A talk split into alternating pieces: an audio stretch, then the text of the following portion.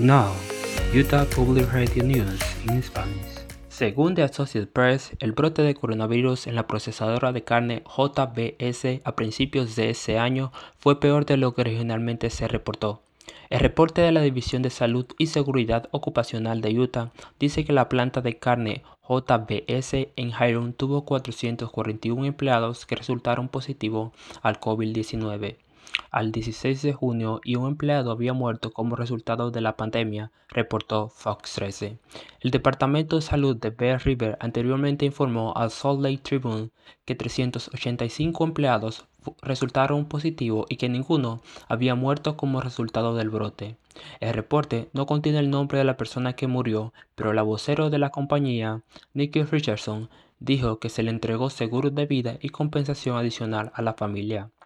El epidemiólogo del Departamento de Salud de Bear River, Caleb Harrison, dijo que hubo una discrepancia en los números debido a que los casos fueron investigados con base en dónde vivían los empleados y no en dónde trabajaban, por lo que varios departamentos estaban investigando el brote. El vocero del Departamento de Salud de Utah, Tom Hudak, dijo que el Departamento de Estado realiza un seguimiento de brotes cuando estos cruzan las jurisdicciones de salud y que los departamentos locales solo dan seguimiento a los casos de sus habitantes. Hudak dijo que lo más importante es que estos brotes fueron detenidos mediante la intervención de salud pública.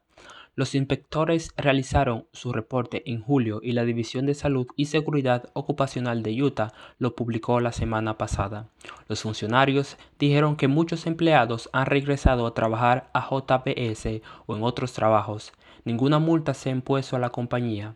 Richardson dijo que la empresa ha tomado cientos de medidas de seguridad para proteger a sus empleados y están apoyándolos al aumentar los salarios y proveer bonificaciones.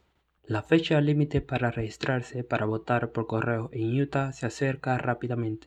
Nefi Reyes de la Radio Pública de Utah nos cuenta sobre cómo se deben preparar los votantes.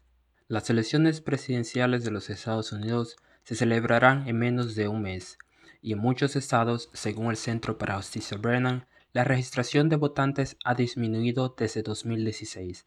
En contraste, Utah ha visto un incremento del 6% en registración de votantes, sin embargo, hay muchos votantes latinos en el estado que aún no se han registrado para votar.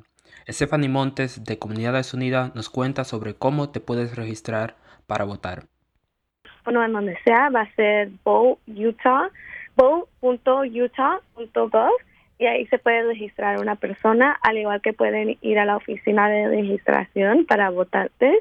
Ah, se pueden registrar ahí y también se pueden registrar con nosotros la fecha límite para registrarse para votar y recibir una boleta por correo es el 23 de octubre. Si los votantes dejan pasar esa fecha, se puede registrar y votar el mismo día de las elecciones, el 13 de noviembre.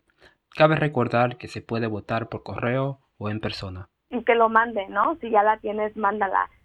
igual cuando vayan a votar en persona, que tomen sus precauciones por lo que está pasando por la pandemia. Para aquellos que desean información en español de cómo registrarse o de cómo votar en las elecciones presidenciales, pueden visitar la página web How to Vote. Para la radio pública de Utah, Nefi Reyes. Thank you for listening to UPR News in Spanish.